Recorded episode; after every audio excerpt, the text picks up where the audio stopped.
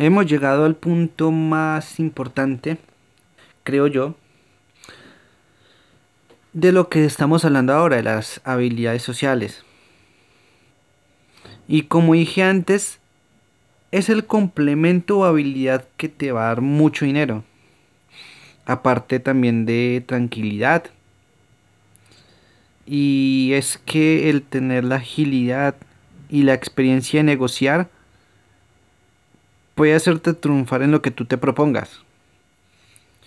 Y es nomás con verlos en algunos ejemplos. Si quieres trabajar en ventas y ganarte tu vida ahí, y eres capaz de detectar las habilidades de tu cliente, vas a romperla, créemelo. Vas a cumplir las metas porque siempre vas a poder desarrollar y tener claro cómo proyectar esa sensación de necesidad, de urgencia, y de que le va a sacar un provecho al cliente, de meterle el producto entre los ojos, de practicar también lo que es la, la neuroventa, que se trata de vender a la mente y no a la gente, sin mirar sentimientos, sin no mirar. Cómo piensa la persona, qué necesidades puede tener y aprovecharte de ellas.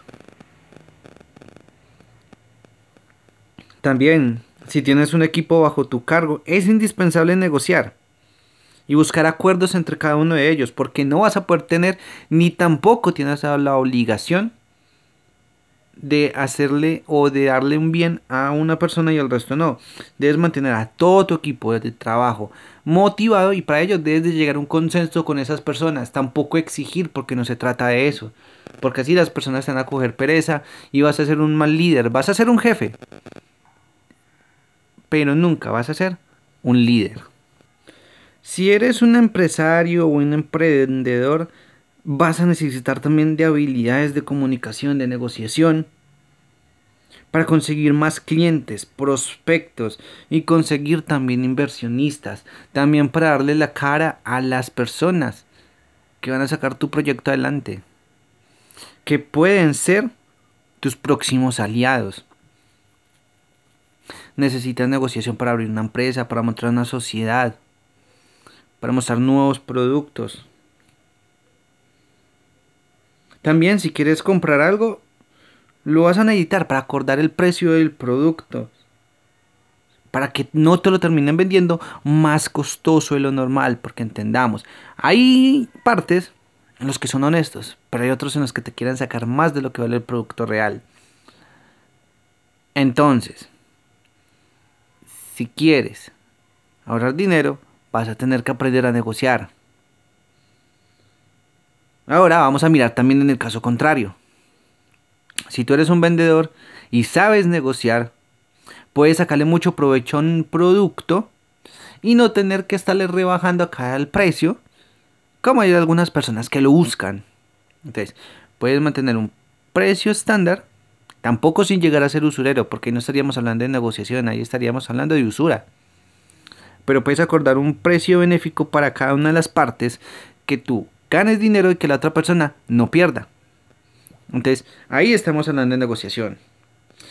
Si estás en medio de un conflicto o de un problema, de lo que sea, vas a tener que, vas a tener que saber decir las palabras para que la otra persona se calme, para que puedan llegar a la vía del diálogo, para que no tengan que llegar a cosas peores, a mantener la calma y a buscar la calma también de la otra persona. Entonces, como podemos observar acá, en casi todos los aspectos y trabajos vamos a tener la necesidad, y no por decirlo así, pero prácticamente la obligación de negociar, porque de una u otra manera también te estás vendiendo tú, estás vendiendo tu experiencia. Y algo que hay que tener muy en cuenta es lo siguiente, que el negociador no nace. O bueno, puede que en algunos casos se pueda heredar. Pero también se hace por medio de la experiencia, del mismo ánimo que tenga la persona por querer aprovechar y explotar todo su potencial. Entonces, vamos a mirar también unos ejemplos, unas recomendaciones que podríamos dar para incrementarlo. Como el primero, que sería, como se dice en el mundo de las neuromentas, hay que venderle a las personas metiéndose por la mente y no la gente. Que las ventas son dependen de muchas cosas, sí, pero después se puede. Entonces, cuando decimos que hay que encontrar la necesidad del cliente, no quiere decir que haciéndole preguntas como tipo filtro,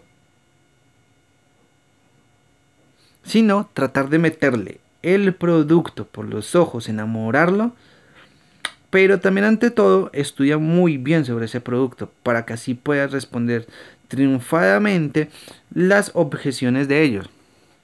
Y en estos casos voy a compartir una pequeña experiencia que he tenido. Y es que hay en ciertos lugares, en un trabajo anterior que yo tuve, Em, quieren buscar que las personas vendan, tratan de meterle esto, de supuestamente enseñar neuroventas, pero resulta que los prospectos, o por decirlo así, las bases que dan, son pésimas. De clientes que han pasado malas experiencias. Y la verdad, que no hacen nada por mejorarlo. Entonces uno no puede enamorar a una persona que ya haya tenido una mala experiencia con lo mismo que le ofrecieron anteriormente y con lo que se quiso probar y pasar esa experiencia.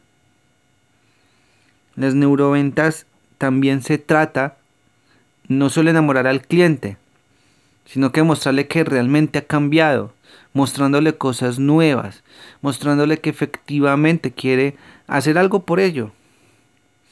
Pero no vamos a salir a una persona que tuvo una mala experiencia, que se fue y no quiere comprar nuestro producto diciéndole, ay no, pero es que vamos a, ofrecerle el mismo producto diciendo que hace una misma experiencia. La experiencia de la atención vale.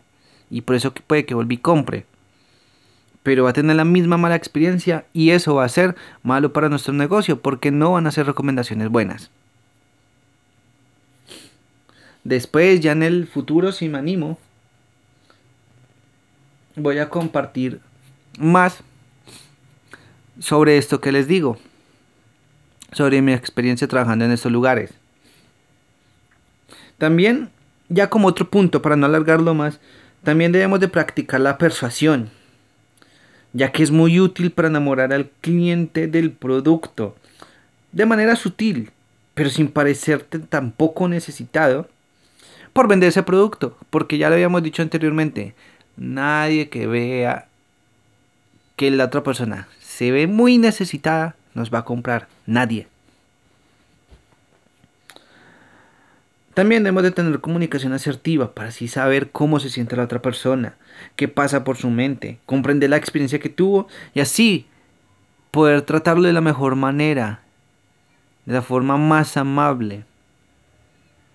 También debemos de tener mucha paciencia y no tomarte todo a la ligera ni a nada personal. Porque te vas a encontrar con personas que son buena gente, hasta personas que no comprenden rápido, personas groseras.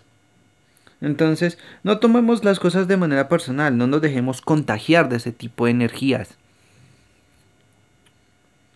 También el más importante de todos y es que es indispensable tener una actitud positiva y contagiosa.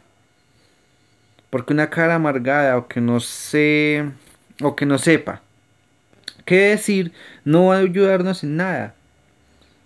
Cada vez que voy a probar o comprar un servicio, siempre estudio a la persona que tengo enfrente. Y es decir, que la gran mayoría son desastrosas.